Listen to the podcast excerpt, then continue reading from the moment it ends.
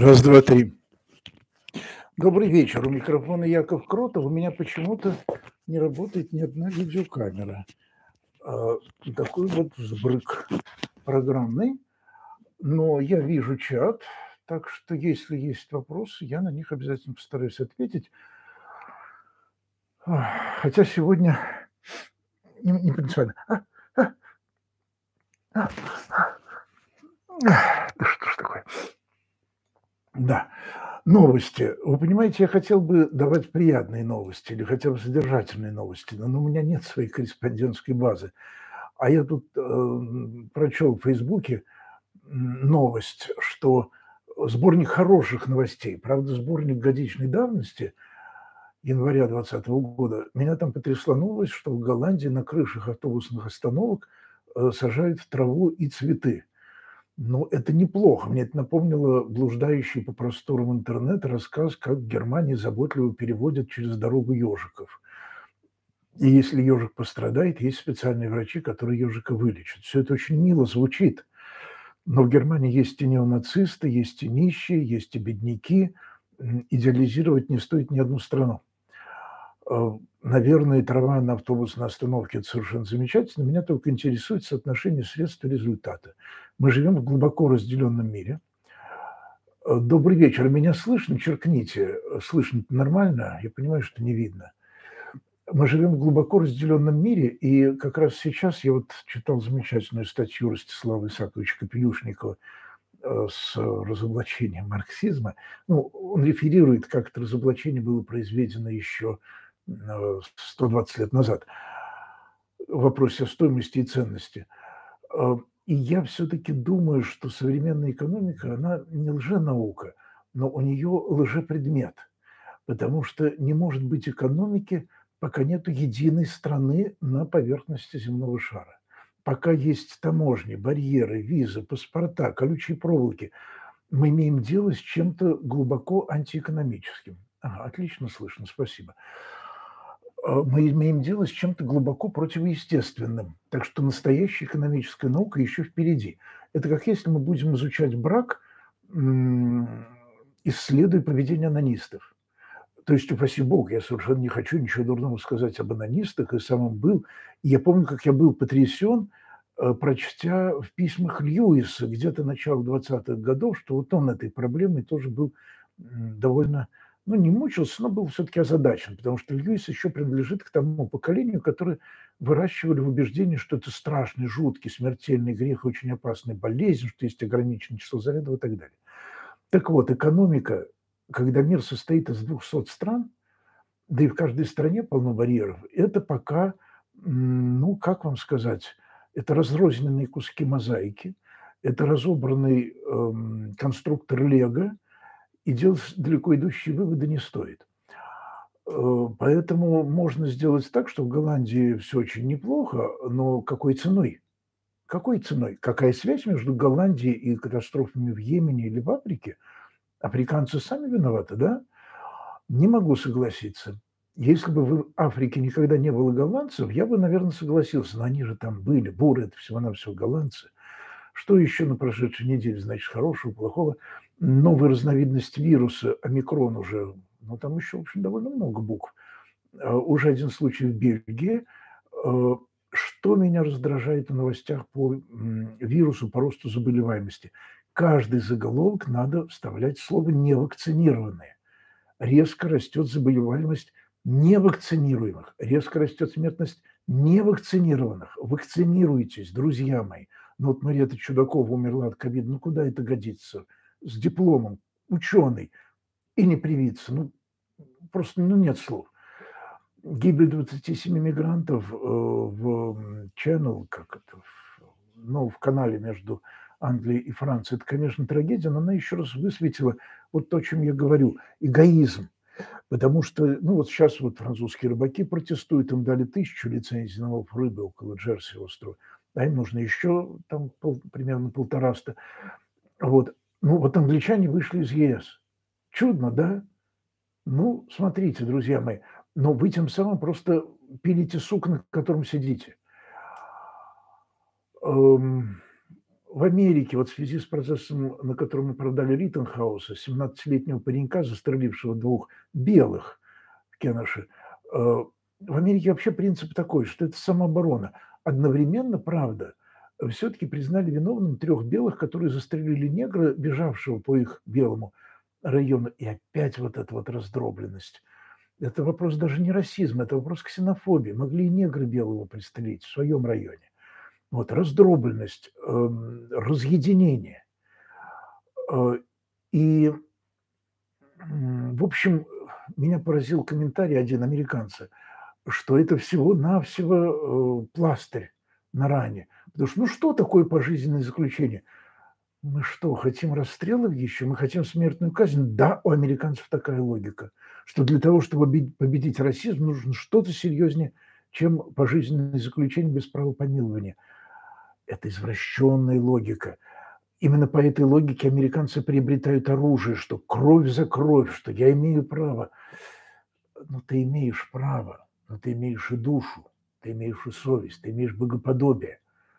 Это все страшно не по-христиански, не по Евангелию, хотя прикрывается им, потому что эта болезнь, стрельба от бедра, процветает и подпитывается вот в среде протестантской. Это очень печально. Это глубочайшее извращение. Протестанты должны против этого, естественно, протестовать. Иначе зачем вы называете протестанты, друзья мои? Э, в Мьянме 22 ноября, значит, это прошедший понедельник, военные устроили рейд, две сотни военных и полицейских ворвались в католический э, собор эм, в Лайкаве, Собор Христа Царя, у католиков это отдельный такой праздник, один из крупнейших, появился в позднее Средневековье. Вот это вообще штат, штат Кайя, где большинство населения христиан. Эм, и закрыли католическую клинику, ворвались в дом епископа, в общем, загребли, там 40 пациентов просто выгнали и арестовали 18 э, медработников. Чего там происходит? Это неописуемо. Эм, ну что, молитва, гонение на христиан? Да, конечно, нет. Дело не в гонении на христиан, а дело все в той же раздробленности. И нерелигиозный признак здесь главный. Вообще ненависть не потому, что другой такой-то вер, а потому, что у меня в сердце ненависть. Вот пока мы не возьмем себе вот за железные правила, что у ненависти не бывает причин вообще. Это есть смирение. Смирись с тем, что твоя ненависть не имеет оправданий никаких. Да, ну что делать? Ну это вот такое аскетическое упражнение. В связи с делом Риттенхауса, которого оправдали, э, ставится вопрос о том, что вообще назначение судей, избрание судей снизу ведет к тому, что в Америке очень много судей, ну, ну не клоуновского типа, но ближе к этому – Э, но опять же популистов, потому что вот этот судья, он знаменит э, своими такими заходами. Ну, кто смотрит судебные сериалы, я их люблю, только новых что-то давно нету. Там часто такие эксцентричные судьи появляются. Назначение сверху, я думаю, может как-то скомбинировать сверху, снизу. А, ладно. Что мне не понравилось? Э, я слушал моего любимого, надо сказать, политика на сегодняшний день, Шлосберга э, в Пскове. Его вообще не допустили до выборов, между прочим. А, и он говорит, что в 2020 году в России сменился строй. Не согласен. Никогда не менялся строй в России. Был заговор Ельцина против Горбачева. Но как только Ельцин сохранил КПСС, как только Ельцин сохранил Лубянку, все – все стало очевидно. Строй всего-навсего модернизируется. И он модернизировался. Э, в связи с мемориалом, вот Валерий Борщев, э, сидевший диссидент, сказал, что мемориал уйдет в подполье, уничтожит то государство, которое сейчас уничтожает мемориал. Но Валерий Александрович разбушевался, я его знаю лично, имею честь. Это, надо сказать, ну, в общем, э, самый кроткий, миролюбивый, из всех диссидентов, и для меня вот он пример такого вот православного политика, ну, в общем, я прошу прощения, Кавай, ну, милый, ну, милый Валерий Александрович. Высказался он крайне неудачно. Его, конечно, не притянут к суду, он человек пожилой, под 80, Вот, но нельзя так говорить, что мемориал даже хотя бы ставит целью уничтожить то государство, которое его сейчас пытаются уничтожить. У памяти не может быть целью уничтожить что бы то ни было. Вообще. И тоталитаризм надо уничтожать не потому, что он многих людей убил, а потому что есть права человека. Они есть сейчас.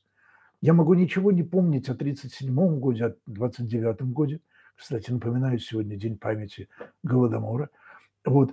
Я должен сейчас с нуля бороться с нарушениями прав человека. Это государство их нарушает ежедневно в товарных количествах. О, кстати, хорошая новость – во Владивостоке суд вдруг оправдал свидетелей Еговы.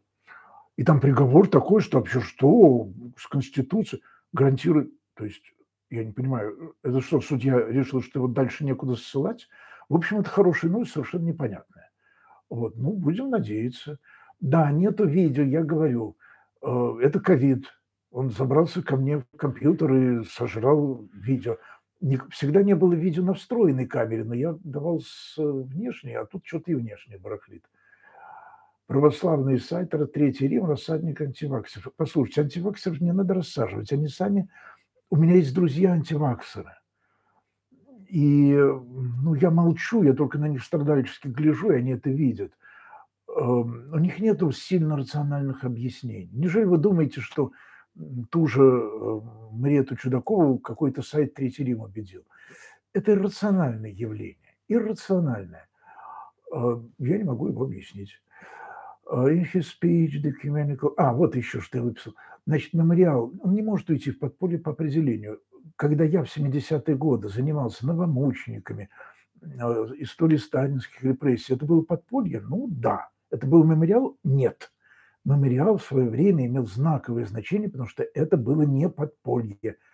Это и не была свобода, это была разрешенная форма и очень ограниченная. То есть архивы так и не открывали никогда на 100%, а сейчас вообще закрыли. Но это не было подполье. Мемориал в подполье – это противоречие по определению. И нужно добиваться, чтобы подполье не существовало. В сущности, все права человека можно свести к одному – право не быть подпольным человеком. О, послушайте, это надо потом отдельно записать. А, и вот из православных новостей в США был Вселенский патриарх, да, я его упоминаю. А, надо в Стамбул съездить, представиться, что вот есть такой Тяпкин-Ляпкин. Он на меня грозно посмотрит и скажет, я тебя насквозь вижу.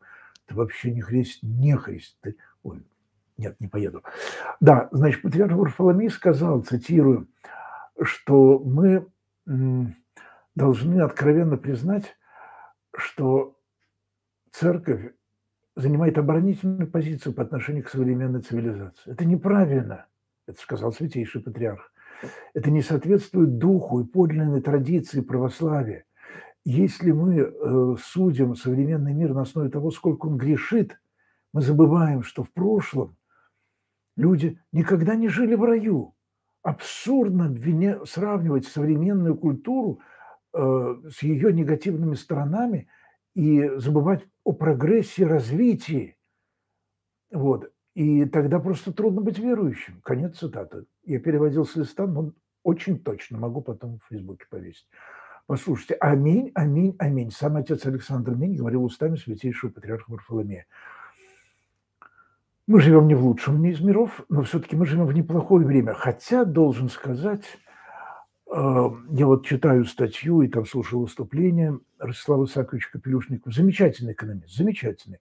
Вышки преподает. А, но когда он говорит, например, ну вот даже не то, что он говорит, но он говорит, вот считают, насколько выросло богатство. Вот. А насколько поднялся общий уровень, средний считаем.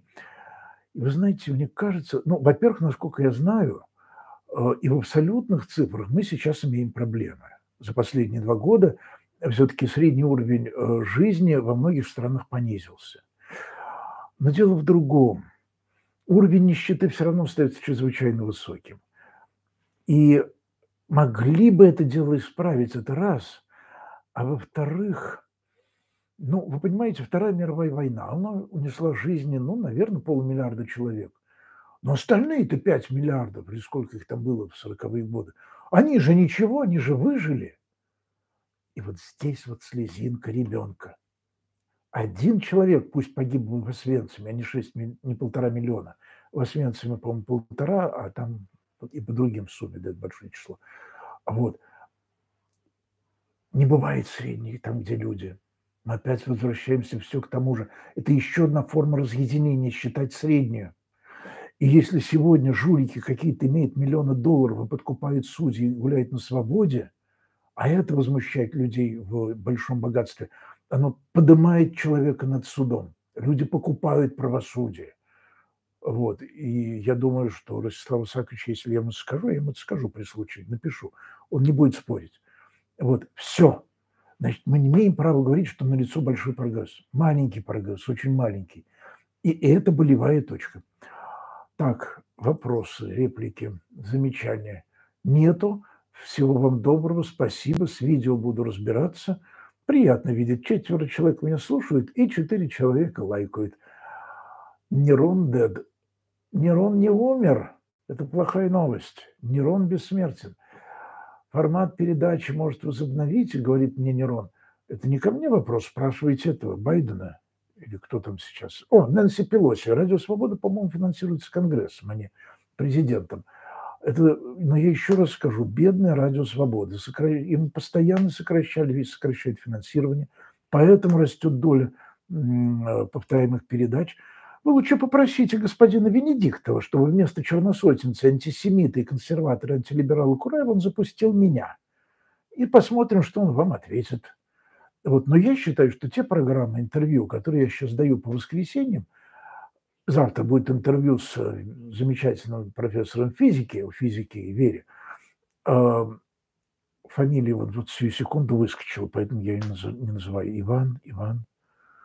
Господи, да что же с головой-то? Я должен назвать, но, но это прямо стыд и срам, стыд и срам. О чем говорить? А, документы, Зум. Иван Титов, профессор Иван Титов из Лихтенштейна. Да, из университета Лихтенштейна. Я считаю, что они ничуть не хуже. Формат тот же ток-шоу я не хочу, во всяком случае, пока у меня нет большого желания, потому что это не так красиво и глубоко, как если я у кого-то беру интервью.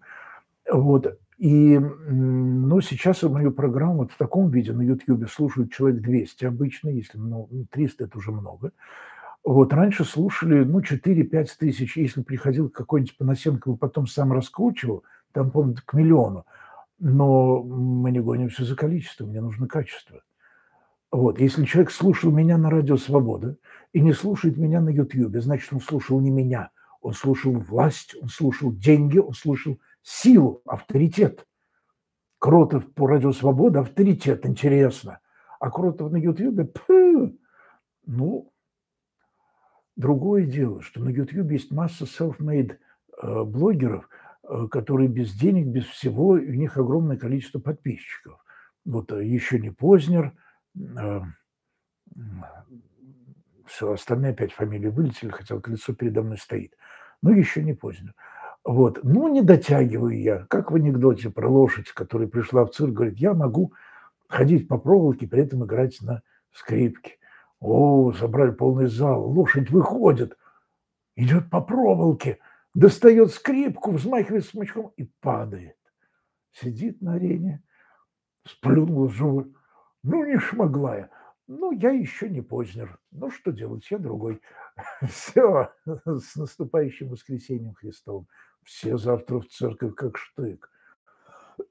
Какую хотите, я не, не заставляю там. Ну, сходите куда-нибудь помолиться-то, Господи. Stream. Все, счастливо.